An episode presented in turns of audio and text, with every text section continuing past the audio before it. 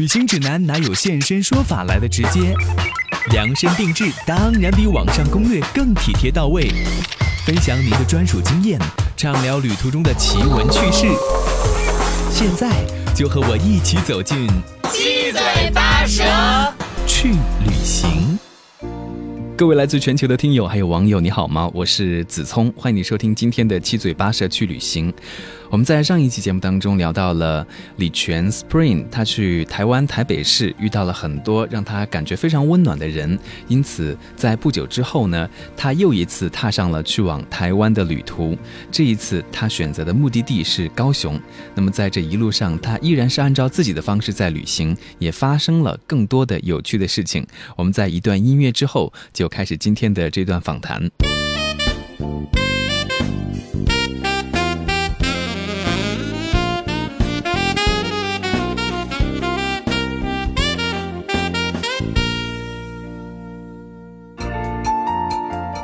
Hello，Spring，你好，欢迎再次来到我们的节目当中。Hello，子聪，Hello，大家。嗯，我们上次在节目里面分享的主要是你第一次去到台湾，在台北这个地方发生的一些故事哈，也有很多有意思的观察。告诉大家，为什么在之后没有几个月，你又去了一趟台湾呢？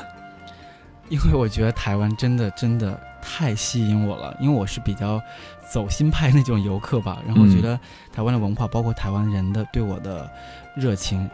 深深的在我脑海中刻下了烙印，所以我第二次还想去一次。嗯，第一次可能有很多新鲜的期待，那第二次再去的时候，你对于台湾这个地方有什么另外不同的一些期待？嗯，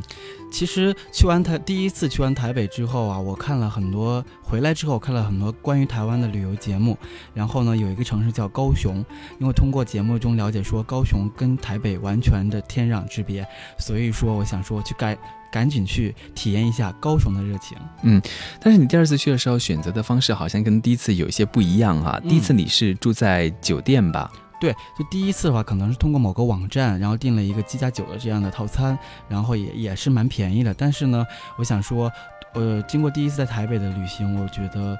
我可以更干脆。更加接地气儿一点，去台台湾的别的地方旅行，所以我选择了背包啊，去住民宿这样的方式去到高雄。我觉得这跟第一次旅行也是有点关系的，因为第一次旅行的时候遇到了那么多可爱的人，对对吧？我们也想跟台湾有更多亲密的接触。在住民宿的时候呢，你就可以跟店主有很多的互动聊天，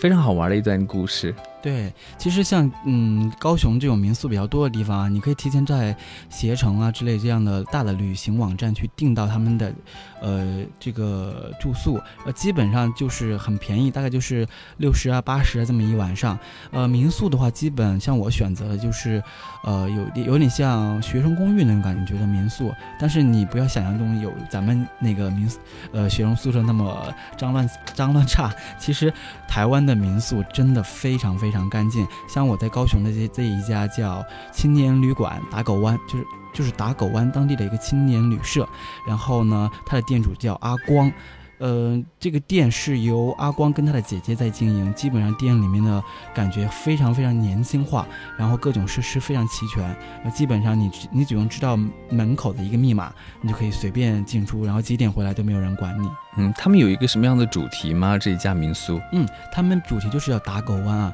其实打狗湾这个地方，如果你去了之后，你会看到，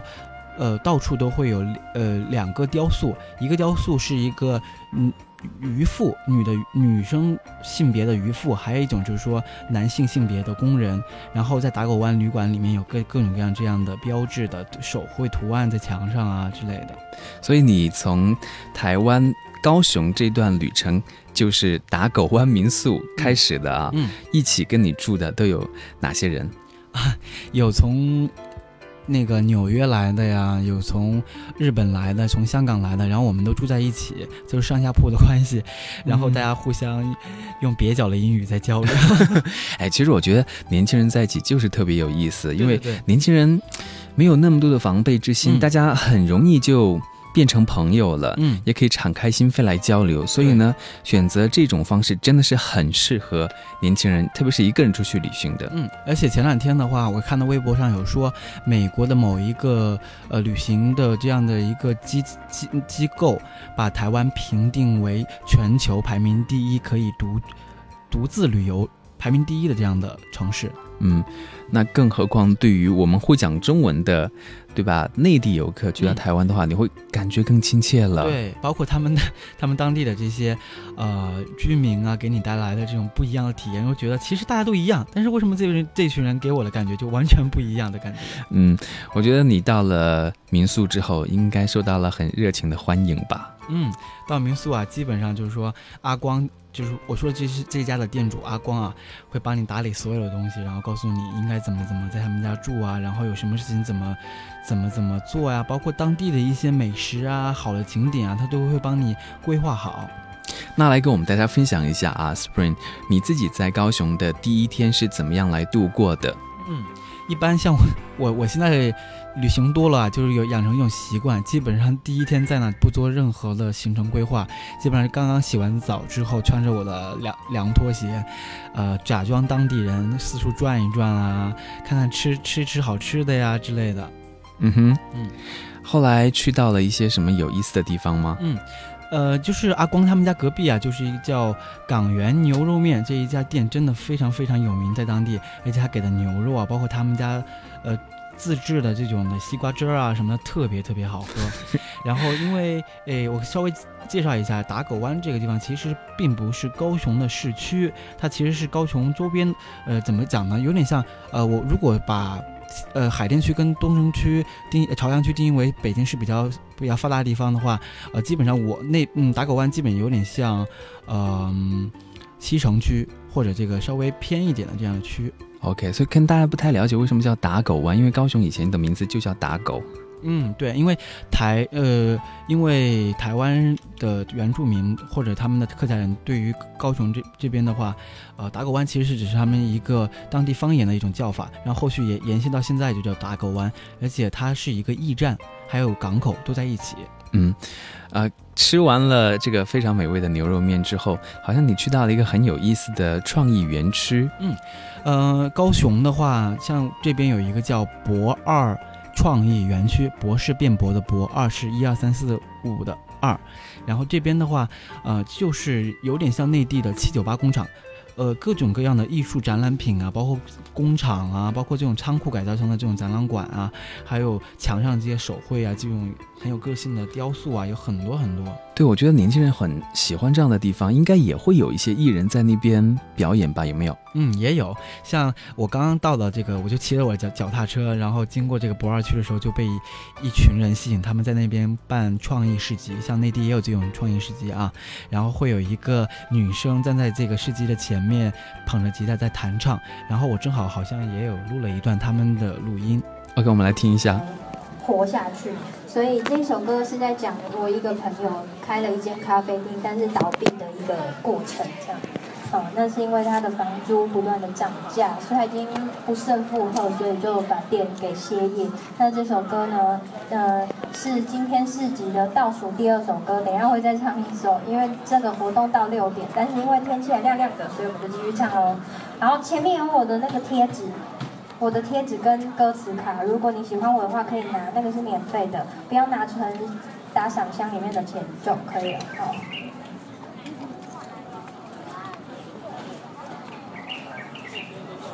下午三点半，走进这咖啡馆，有轻轻的彩笔，还有可爱的人，亲切的笑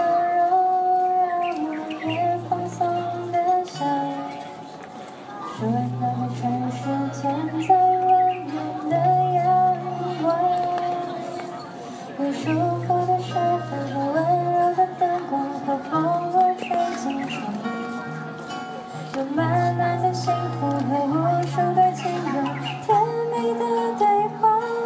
有多么不舍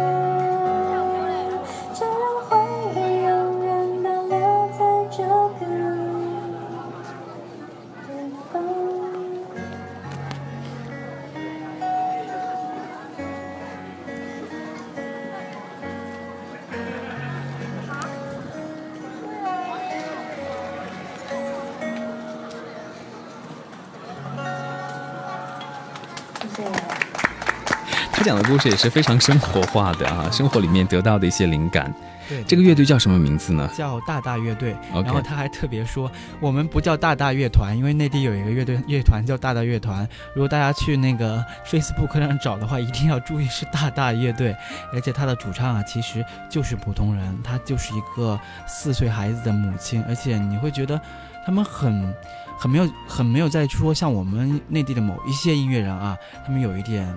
觉，嗯，有点很不不，嗯，亲近的感觉。他们，但是他们很热情，对，而且我觉得很热爱生活。嗯，对，你可以在他们的歌里面啊听到那种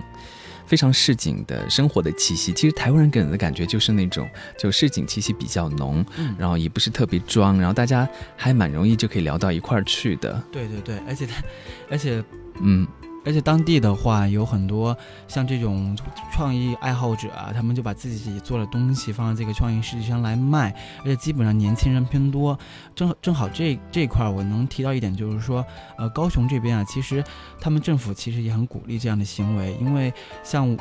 他们有点，他们跟我们很像，就说内地人很多人去北上广啊这种大的城市去发展，同样高雄很多人年轻人都去了。台北这样的大城市，然后呢，政府为了鼓励当地年轻人保留住他们的话，就专门辟了这片区域来鼓励他们回家创业，而且把某某一些场馆、一些租位啊，以很便宜的租金租给他们。所以说，我觉得如果我们的政府也能有这样的善举的话，我也很愿意回家创业。啊，其实你说到这里的时候，我就突然觉得，好像高雄是一个非常艺术的高雄。比如说，你刚才介绍到有创意市集，嗯还有在台湾有很美丽的一个地铁站，是在美丽岛那边是吧？好像也是嗯美丽岛是高雄的一个中转站，然后有点像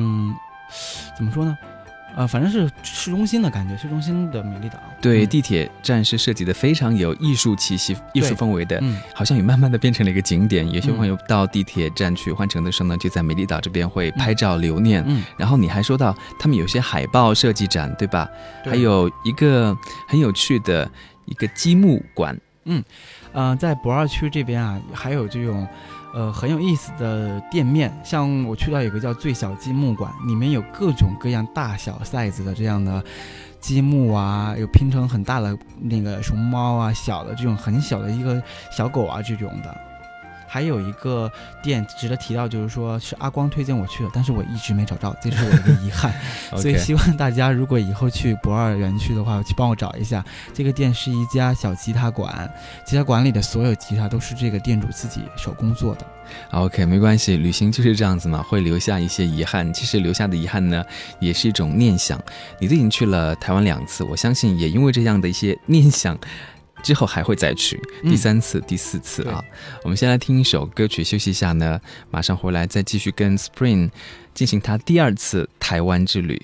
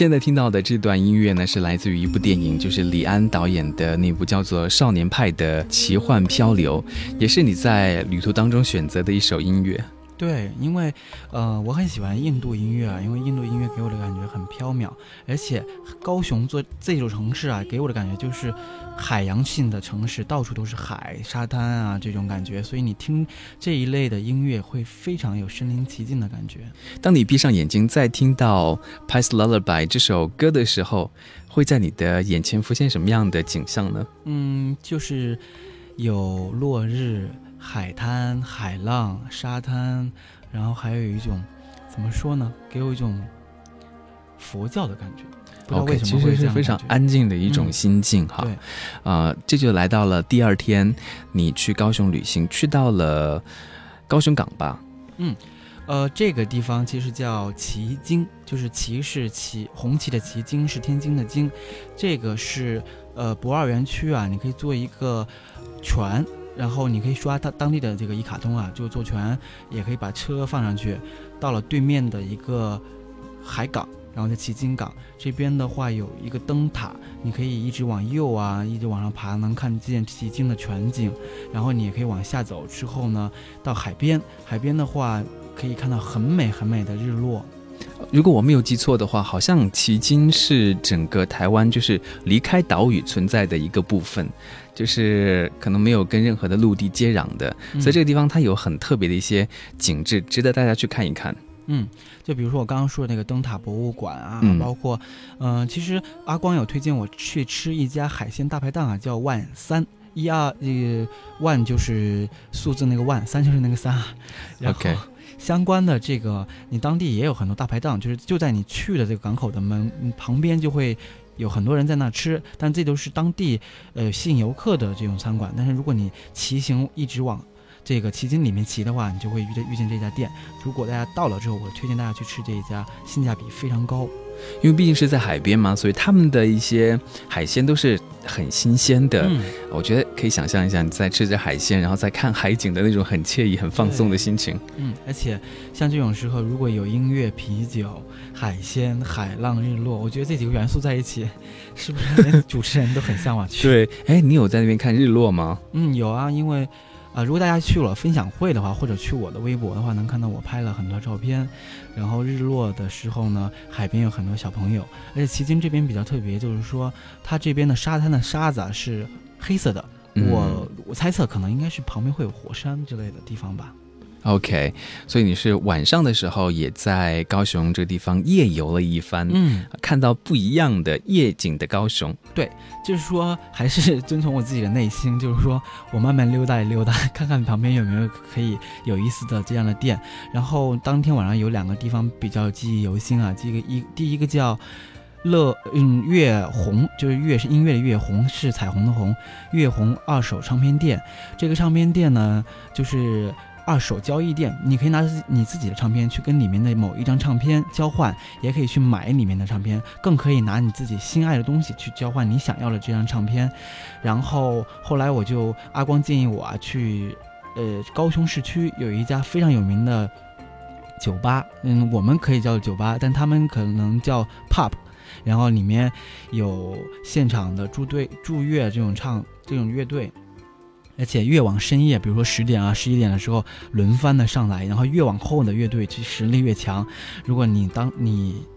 到了高雄，我建议你点一杯他们当地的喝的，然后坐在那边听他们唱 live 秀，真的很棒。哎，我觉得晚上好像也非常的精彩。比如说你刚才讲到的那个二手交换店，对，让一些对我们来说没有用的东西又有了生命力，嗯，对吧？然后晚上的时候，如果跟朋友在一起，或者你一个人觉得闲逛的无聊的话，再到酒吧里面去放松一下，也是很安全的。对，而且台湾的话有一个小的细节啊，我一直没有提过，就是说像他们的捷运站，他们会有专门针对妇女儿童设立的一个站台，然后对面正好就有一个摄像头对着他们，然后如果大家是独独自的像女生的话，站在这种站台的话，基本上会保证你的安全，基本如果有发生意外，也会有现场记录下来。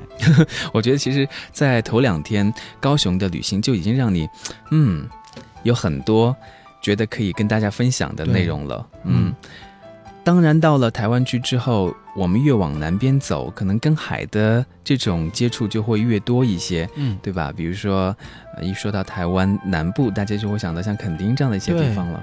垦丁的话，大家如果到了台高雄这种离垦丁很近的地方，一定要去垦丁看一看。呃，怎么说呢？我觉得垦丁用一个字形容吧，美，啊，特别特别美。而且我觉得要用自由行的方式去垦丁，因为当时我们去的时候是在大巴上面就开过了那一条非常热闹的这海边的那个街道叫。垦丁大街，然后这边是这样，如果大家到了高雄啊，可以直接到他们的某一个高铁站，叫左营高铁站，然后坐大巴直达到垦丁大街。垦丁大街就是大家所经常看到那个垦丁大街，然后里面有各种各样的民宿啊，有吃的喝的呀，有景点，然后到那边你可以租到像这种电动车啊之类的东西去观光旅行。然后我当天去了之后住的就是一个，也是一个青年旅馆，是阿光推荐给我的，叫纯青。OK，然后里面的这个设施其实也就是相关的民宿都会有。OK，所以我刚才没有讲完，就是因为是跟团游嘛，所以没有办法下车，你只能看到旁边那些人很悠闲的享受着海边的那种生活，就非常的羡慕。后来你又换了另外一家民宿，就从我们之前说到的那个是打狗湾民宿，对，对吧？然后到了这个纯青。，嗯，嗯，虽然我们去的时候住的也是所谓的四花，但是我嗯觉得住在这种民宿会很有意思。对呃，是这样。当嗯纯青跟打狗湾的比较，在就是说它的性价比可能更高一点。像我们这种背包客啊，去这种地方住，基本就五十块钱、六十块钱一晚上，真的很便宜，嗯很便宜。而且纯青在当地也是很有名的一个青年旅馆，所以有一些电视台啊经常会来采访。然后呢，相关的这个，呃，我觉得它并没有打狗湾那么亲切啊，因为它毕竟来的人比较多，所以相关的这个，我如果大家去去的话，可能没有受到那么热情的招待。嗯哼，你是怎么样来规划在垦丁的这一趟旅程的这一部分的游玩？嗯，对其实垦丁的话，大家其实也不用提前做什么攻略。你到了当地之后，像纯青的这种老板娘啊，她就会告诉你应该怎么去旅游。呃，垦丁的话，大家可以想象为一个小的岛，然后呢，它西面西面嗯比较美的地方叫白沙湾，然后整个东海岸很适合去骑行。你基本上肯定大家垦丁大街租一辆电动车就能呃从西面来回一趟，然后再从东面来回一趟，需要换一次电池。然后白沙湾那边的话，我觉得如果你很喜欢海沙滩这种度假的感觉的地方，这个地方非常适合你们去看一看。然后当时我去白沙湾的时候，很幸运的还遇见了双彩虹。哇，非常的有意思啊！不过我觉得可能大家还是要做一下功课吧，因为要不然的话，你就要忍受店主那种非常不标准的普通话。对，然后当时就是，嗯、当时那个租车的时候，那个阿姨特别特别逗，旁边就是两位北京来的游游客，然后嗯阿姨说。这位乘客，你们好，我们这边可以给你提供各种各样的服务，就是觉得特别特别搞笑。嗯，但是用骑行这种方式在海边走一走，也是特别惬意的。到了垦丁是住在纯青这个地方啊，嗯，也有一首歌曲，你想跟大家分享一下，因为这首歌呢，就是你在垦丁大街外面听到的一首歌。对因为我当时呃，就从白沙湾，因为当天下午到到的垦丁，然后骑着电动车去了白沙湾，回来一趟之后呢，在垦丁大街溜达溜达，吃吃好吃的呀，就听到了这首歌，然后这首歌也是我非常非常喜欢的一首歌。好，我们来听一下。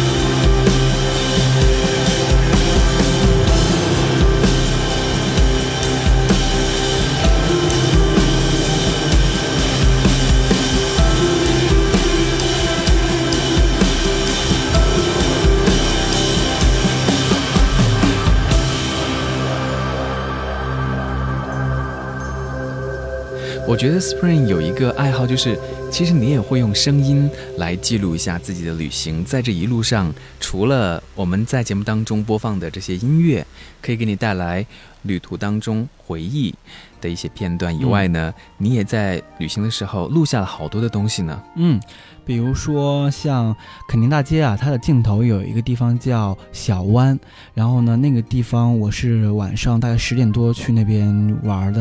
然后我坐在沙滩上，沙滩后面就是一个小酒吧，酒吧有女生在那唱民谣啊，这种非常非常生活化的音乐，然后对面就是大海，大海，然后星空漫漫步，然后我就有录他们海边的这种海浪声，包括有人在那放焰火。对，在这段录音里面呢，Spring 还自己做了一个解说，我们来听一下海的声音。我觉得很傻。OK。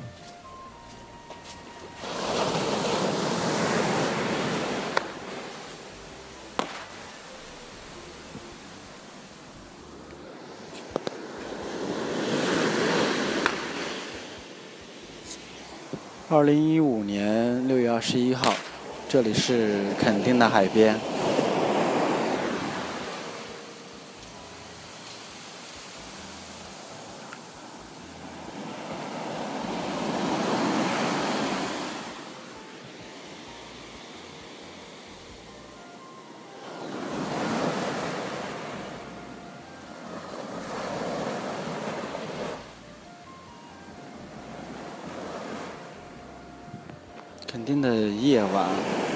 这里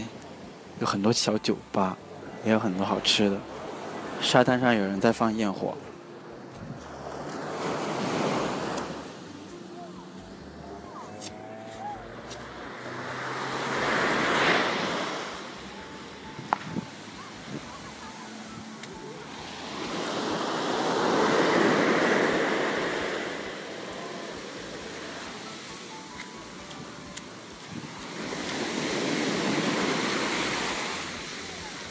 对不对？一听到海的声音，你一下就觉得特别放松，嗯，就可以带回到垦丁的在地那个场景里面去了。小湾真的很美，大家可以去看一看。嗯，那在这个地方有没有遇到一些朋友呢？因为你是一个人去的，嗯，我有时候觉得一个人旅行，虽然大家觉得好像很酷，但是毕竟还是会有点孤独。如果可以在当地认识一些朋友，带着一起玩的话。旅行的味道不一样的，嗯，其实就就像刚刚子聪说的这样啊，像我旅行的话，我觉得大家如果带着一颗真诚的心去那边去台湾去旅游的话，经常会交换到很美很美的人，包括事物，嗯，就比如说阿凡，阿凡就是我在垦丁小湾坐着的时候认识了一个台湾当地的朋友，因为我当当时在用微信跟我的朋友在交流，然后他有听到我在说。普通话就是很标准的普通话，他就觉得啊，好像是内地人，然后他就问我是不是内地人，我说是，然后他说你是一个人来旅行吗？我说嗯，我是一个人来旅行的，然后他就开始跟我聊聊很多他们当地的这样的文化，然后他也随手就很热情的给了我一杯珍珠奶茶，然后我就喝着他的奶茶，我觉得哇靠，这个台高雄的人真的好热情啊，然后阿凡又说你要不要跟我一起去？横春镇上去逛逛夜市，然后横春镇其实就是肯定肯定是横春镇的一小部分。横春镇上有很多很多这样的夜市啊，包括一些非常有名的景点，就像后来阿凡带我去的这个海角七号的拍摄地。对你说到恒春，可能很多朋友在听节目的话，哎，就会想起《海角七号》这部电影，因为那个故事就是发生在当地的，所以有朋友呢也因为这部电影就去到了恒春，嗯，去垦丁，想要去找一找这电影拍摄的对一些场景，嗯，而且阿凡特别特别周到，就是说啊，不只是这个房间是拍海海角七七号的地方，他还专门开着车带我去了什么即兴的邮局啊之类的，然后后来。途中有一个朋友跟他打电话说，呃，我们在 KTV，你要不要过来唱歌？然后他就很热情的邀请我跟他们去唱 KTV。然后恒春的 KTV 特别特别有意思，怎么有意思呢？嗯。恒顺的 KTV 啊，他们就是上下层，然后下面有娱乐设施。他们的娱乐设施就是钓虾，然后有一大片水池，旁边有年轻人啊、老年人啊，就拿着他们的那个垂钓竿在那钓虾。包括我们三凌晨三点回来的时候，还在那钓，而且特别特别有意思。然后到了楼上，他们的 KTV 其实跟我们的 KTV 真的很不一样，他们有点居家式的感觉，有点像酒屋一。嗯，就是有一个农妇的女，就是当地的人的自己家的厨房，然后厨房旁边有一些酒水啊，你可以拿，然后旁边有一几几间小房子，你可以进去唱歌点歌，而他们的音乐。跟我们都一样，都是最新的音乐，并不是因为他们简陋，而音乐设备也没有也没有说特别简陋到哪里去。然后他们点歌非常搞笑，就是说他会拿一个特别大的遥控器，按照他们每一首歌的呃笔画顺序去点歌。其实我自己去到了垦丁这个地方啊，我就感觉那个地方给你的印象就是，说实话，有一点点土土的，或不是那么现代的，对吧？对包括有时候你走在路上的时候，从某一个店里面传出来的音乐，可能都是我们在八九十年代所听到的那种。歌曲那个嗯味道呢，就是很乡土气息的，很朴素的啊，但是 这个味道就会让你觉得，嗯，好放松，很接地气。对，而且怎么说呢？旅行就是这样啊，你要听听当地的音乐，跟当地人交流交流文化，你就会有不一样的收获。嗯，也谢谢刚才说到的阿凡，嗯，对，阿凡。然后当天的 KTV 还有好几个别的朋友，有辣椒啊、绿豆啊，还有阿松。我觉得 Spring 真的非常的幸运啊，第一次去到高雄就结交了那么多的好朋友。对他们，对吧他们特别有意思。我们在 KTV 里还放了当地的，呃，闽南话的那种歌，一起跳舞啊什么的。你会唱闽南语歌吗？他们会唱、呃他们会唱，然后我就旁边就下雪，哦，所以大家其实就在一起疯狂啊，嗯玩的很晚玩得。很晚，大概两三点。我后来因为他们他们很喜欢 一起喝酒，喝到三点之后，然后阿凡就很贴心的，就因为我都已经醉了，然后睡睡着了，他就把我接回了纯青。然后回来之后，我觉得很对不起我的室友，我估计已经被我的酒气给熏翻了吧。OK，、嗯那第二天还要旅行啊。对，然后一但但是我这个人比较怪啊，就是一般我要喝得很晚，我会起得很早，我大概六点钟我就起了，因为像高雄这种非常非常热的城市啊，我基本就是六点到十点是我的行程，然后下午的四点到以后才是我的行程，中间这段时间真的热的人不能在路上走。对，哪怕你是在冬天的时候去，可能在台北你会穿羽绒服，嗯，但是到了台南的时候，到了高雄的时候，你绝对要穿 T 恤了。对，而且相关的这个台湾的暴晒程度啊，真的我是我其实我挺白的，回来之后我就成了非洲人。所以要做好防晒哈。嗯，然后后来因为嗯、回来之后嘛，六点就起了，然后吃完东西回来之后就，呃我的下铺他是一个福建的小男生，他在台湾的医科大学上学，然后我们他就说我啊哥哥你怎么回来这么晚啊？然后我们就聊聊了一会儿，然后我就问弟弟你你一会儿有什么行程安排吗？然后他说没有，那就好啊，我说我们可以一起去玩啊，我说你去东海岸了吗？他说没有，那我就就跟他结为同伴，一起去游了一下东海岸。嗯哼，在东海岸那边是怎么样来玩的呢？嗯东海岸的景色真的很美。然后呢，最有名的就是三个地方，第一个是鹅卵鼻公园，还有一个是台湾最南点，还有一个就是嘉乐水公园。基本上，我建议大家就租一个电动车，然后这个电动车大概价位就基本上是，啊四百台币左右，然后呢就能去到东海岸。东海岸的公园，像这个鹅伦比公园啊，里面有灯塔呀，有海岸线，还有很美很美的草原。然后再往呃东开，就能开到最南点。呃，最南点会有一个标志性的建筑，你可以在那里留影，这是台湾的最南边。然后再往再往东的话，就是嘉乐水，在沿途的这个海岸的这个公路啊，非常非常美。然后你的你的基本你的右手边就是大海，然后海水是透蓝透蓝的，你的左手边是草原，然后呢，这个路都是那种山路，你。当山脚往山顶骑的时候，你你有一种在云云中骑行的感觉。非常惬意啊！这种走走停停的方式就很适合年轻人在路上，对吧？对，呃，享受这段路途。对于一般的游客来说，可能到了台南去，也一样会去到像鹅卵鼻这样的一些景点，对，但是还是比较匆忙的，嗯因为鹅卵鼻那公园里面有很大一片，像刚才你介绍到的草原，可以在那个地方放松。那出来之后呢，你还可以继续接下来的行程。但是如果是跟团游的话，可能就上大巴就走了。对，而且的话，呃，像加乐水这种地方啊，你去了之后，你用门票就可以换一张当嗯加乐水里面的巴士门票。巴士票的话，上面会有当地的向导给你解讲解加勒水的某每一个景点的来由啊，包括它这个雕像啊、像什么啊之类之类的。OK，好，那么在这一趟旅程当中。同样，Spring 也是非常幸运的，认识了很多的朋友，听到了很多的故事。嗯，那接下来我们在一段音乐之后呢，要继续来讲你所听到的那些故事啊。我觉得这故事还蛮有趣的啊，就是一位叫做阿宗的朋友。对对对，就是跟那个阿凡一起认识的。好，稍后我们一起来听听跟阿宗有关的故事是什么。嗯。如果还会说话，如果风爱上沙，如果。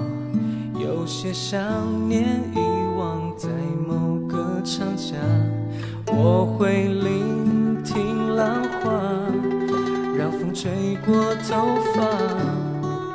任记忆里的爱情在时间潮汐里喧哗，非得等春天远了，夏天才近了。我是在回首时，终于懂得。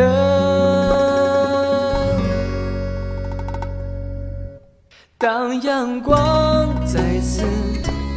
回到那飘着雨的过境之南，我会试着把那一年的故事。再接下去说完，当阳光再次离开那太晴朗的过境之南，你会不会把你曾带走的爱，在告别前用微笑去归还？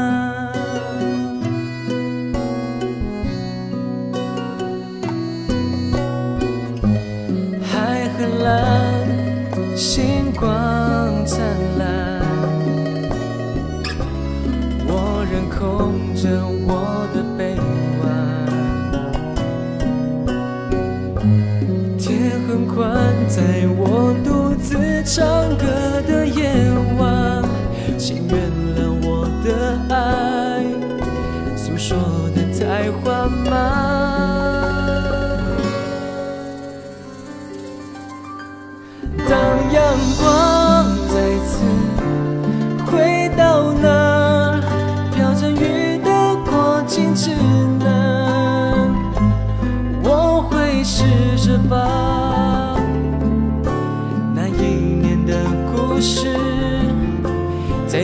下去说完。当阳光再次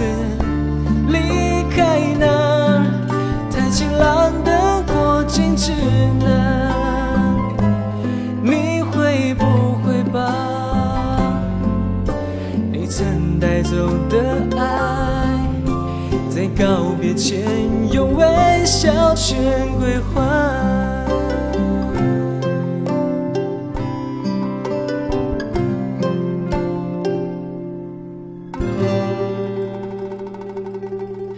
这里是中国国际广播电台环球旅游广播正在直播的七嘴八舌去旅行，我是子聪。嗯，大家好，我是李璇。Spring Spring 今天还给我们带来了礼物呢。呃，小小的献丑一下，因为我本身也是很喜欢手绘啊、摄影之类的。然后今天有给咱们的听众朋友带一个我自己出版的一套手绘明信片，还有一个就是说我从台北跟高雄回来之后得到的灵感出的两款，呃，手机壳。然后手机壳的背面是我的手绘作品，如果大家喜欢的话，可以去我的店里购买啊。所以我们要把这个礼物送给几位朋友呢？嗯，呃，基本上就是一套明信片送给一个朋友，然后两个手机壳送可以送给情侣嘛，然后也送给一个听众朋友吧。好的，那我们用一个问题吧，嗯，对吧？来问大家。好，那我就问一个，刚刚我在旅程中有一个朋友，他是福建的小男生，他叫什么名字？福建那个小男生叫什么名字？很简单的一个问题哈，嗯，你可以登录我们的聊天室，就是 radio r a d i o 点 c r i 点 c n，那把你的答案呢告诉子聪就可以了啊。如果你比较快的话，回答这个问题正确的话呢，就可以得到这份礼物。好的，希望大家收到这份礼物的时候，可以给，因为上面有我的联系方式，可以给我一个短信啊什么的，让我知道有缘人到底是谁。OK，好，我们继续来讲你在垦丁遇到的一些有趣的人。阿宗，哎，他真的是像流浪者一样，对，呃，主持人有看到阿宗的照片啊，因为阿宗真的很好黑。然后阿宗的店叫风的故乡，然后里面的设计啊都是绿色的，因为是风嘛。然后呢，如果大家去到垦丁大街，我很建议大家去吃他们家的中餐。他们家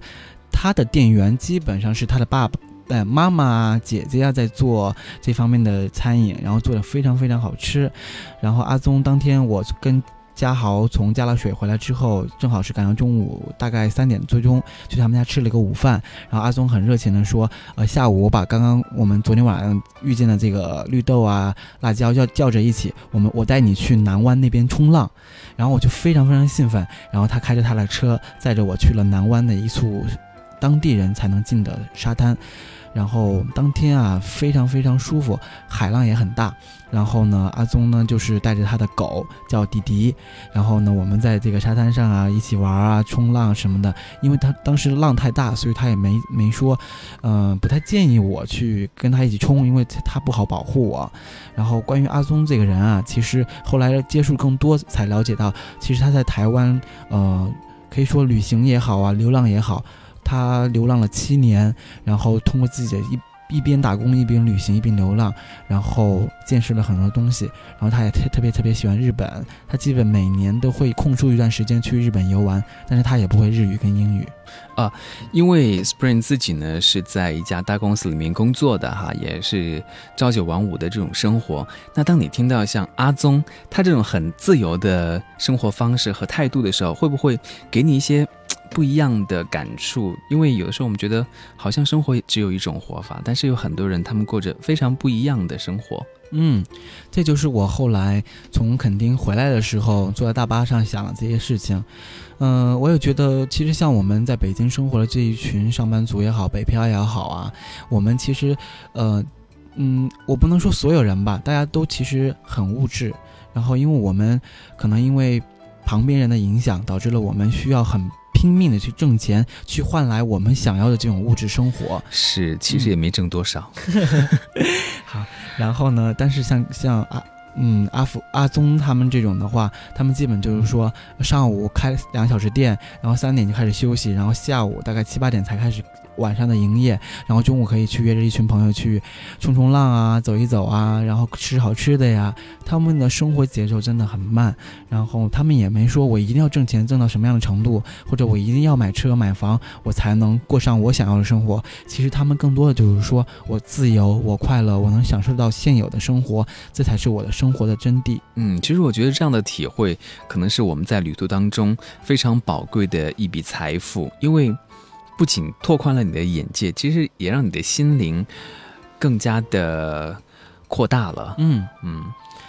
然后其实像我从垦丁垦丁的回来的路上，有去观察每一家店啊，每一家居民他们的生活状态，嗯，整就是给我一种强大的气场，就是说他们很享受他们的生活，他们很爱他们这片土地。嗯哼，那告别阿宗之后，你又去了哪里呢？嗯因为我的行程比较紧啊，因为时间真的很很很很有限，然后当天我就，呃，因为在垦丁待了两天，然后第二天的下午坐大巴车就回到了高雄，去到了阿光的家，但阿光已经不在了，可能他跟他姐姐交班吧，但是姐姐姐姐也不在家，然后我就一个人在垦呃高雄的市里啊又转了一转，看了高高雄人的生活状态，然后当天晚上也没有特别的计划行程，然后第最后一天的时候。大概因为我马上就要去桃园机场，然后从高雄去的话，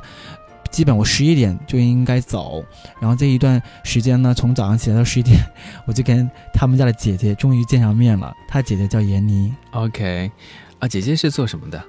姐姐其实也是一个非常非常特别的人啊，因为姐姐她本身毕完业之后呢，就直接去澳洲打工了，因为他们可以申请到澳洲打打工的名额，像内地一样，然后在那边打工了两年，然后她是工作三年三个月，然后用这三个月挣的钱去